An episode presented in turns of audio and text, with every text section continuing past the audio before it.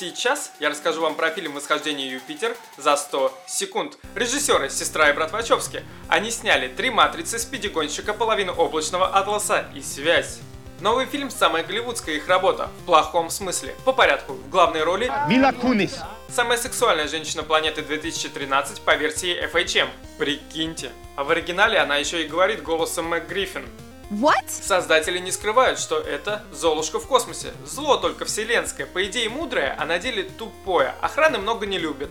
Любят, чтобы им избито портили планы в последнюю секунду. И логики нет у всех персонажей. Внезапно зарождается любовь. У меня больше общего с собаками, чем с вами. Я люблю Героев разделяют, но он к ней прилетает, потом его выбрасывают, но он к ней прилетает, потом ее похищают, но он еще раз к ней прилетает. Вот такой сюжет. И в каждой новой декорации у героини новый костюм.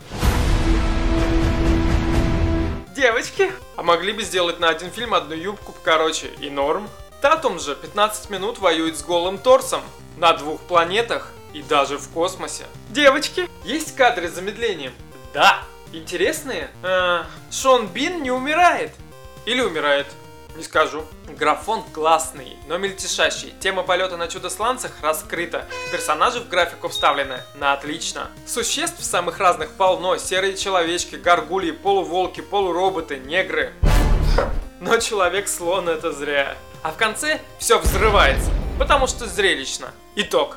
Красиво, но тупо. Не ходите. Подписывайтесь.